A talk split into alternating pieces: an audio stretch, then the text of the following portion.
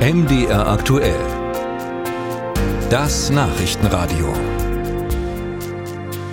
Der US-Softwarekonzern Microsoft gehört zu den Wirtschaftsriesen, deren Produkte man schon aktiv meiden muss, um im Alltag nichts mit ihnen zu tun zu haben. Auch auf dem Bildschirm, auf den ich gerade schaue, sehe ich die Arbeitsoberfläche eines Microsoft-Produkts. Aber nur darauf zu vertrauen, dass möglichst viele Rechner mit Windows laufen, das ist auch für einen Giganten wie Microsoft zu wenig. Man will investieren, unter anderem in künstliche Intelligenz und das will man auch in Deutschland tun. Das hat Microsoft-Vizechef Brad Smith heute öffentlichkeitswirksam in Berlin in Anwesenheit von Bundeskanzler Scholz angekündigt. Tom Ostermann, unser Korrespondent in Berlin, hat diese Pressekonferenz verfolgt. Ich grüße Sie.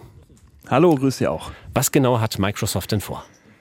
Ja, Microsoft nimmt eine Menge Geld in die Hand. 3,2 äh, Milliarden Euro, um genau zu sein, um in den nächsten zwei Jahren ähm, vor allem im Bereich äh, der künstlichen Intelligenz äh, zu investieren. Dafür braucht es große, äh, da, dafür sind große Datenmengen erforderlich. Es braucht also Rechenzentren und unter anderem diese Rechenzentren sollen nun äh, schnell in Deutschland aufgebaut werden. Dann gibt es da noch ein paar weitere Sachen, die äh, auch mit Geld hinterlegt sein sollen, zum Beispiel die Ausbildung von Fachkräften. Mhm.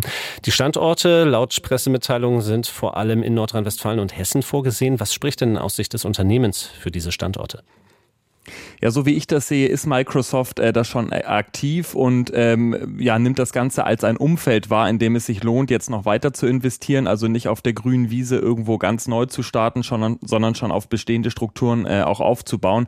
Das scheint für Microsoft der wesentliche Grund zu sein, da in die Gegenden zu gehen. Nun gab es in der hiesigen Regionalpresse auch Berichte über eine mögliche Microsoft-Investition äh, südlich von Leipzig. Haben diese Berichte zu hohe Erwartungen geweckt oder gibt es da noch Hoffnung? Möglicherweise, vielleicht haben die Kollegen äh, aus der Lokalpresse auch andere Quellen. Nun ist ja gerade auch äh, Sachsen, Sachsen-Anhalt, Brandenburg oft bedacht gewesen äh, bei Investitionen auch aus der Technikbranche in den letzten Monaten. Wenn wir zum Beispiel an Intel erinnern, vielleicht hat das so eine Art ja, Erwartung nochmal äh, verstärkt, dass möglicherweise auch Microsoft regional sich da ansässig macht. Leider oder aus Sicht der Region vielleicht leider ist da bisher von nichts zu lesen in den Pressemitteilungen. Mhm. Dann schauen wir mal auf die Standorte die jetzt bekannt sind. Ähm, was bringen denn die Investitionen an diesen Orten? Mir ist aufgefallen, ähm, wie an anderen Fällen wird dann immer viel von Arbeitsplätzen geredet. Das war dieses Mal nicht der Fall. Das ist richtig, das hat Brad Smith auch relativ klar gemacht, dass es für den Betrieb dieser großen Rechenzentren nicht viel Personal braucht. Das läuft mehr oder weniger alles ja automatisch äh, in diesen Centern. Gleichzeitig gibt es natürlich aber mögliche Zuliefererbetriebe, die da äh, in, in, ähm, in Betracht kommen. Er sprach häufig und auch Scholz hat das unterstützt von einem Ökosystem, was entsteht, das ähm, natürlich über, über eine große KI, die hier aufgebaut wird von Microsoft, möglicherweise andere Firmen, Startups, äh, sich tummeln, sich ansiedeln in Deutschland und im Grunde ein größeres System entsteht, was über Microsoft und, und seine, seine Vorhaben hinausgeht. Mhm. In dem Zusammenhang ist mir auch ein Satz von Brad Smith äh, aufgefallen. Ich habe die Pressekonferenz von auch etwas verfolgt. Er sagte so sinngemäß, wenn die öffentlichen Haushalte als Geldgeber ausfallen, dann müssen eben die großen Unternehmen investieren. Das ist erstmal ein sehr selbstbewusstes Statement und hat er dann nebenbei dem Bundeskanzler auch nochmal klar gemacht, wer hier Koch und wer Kellner ist?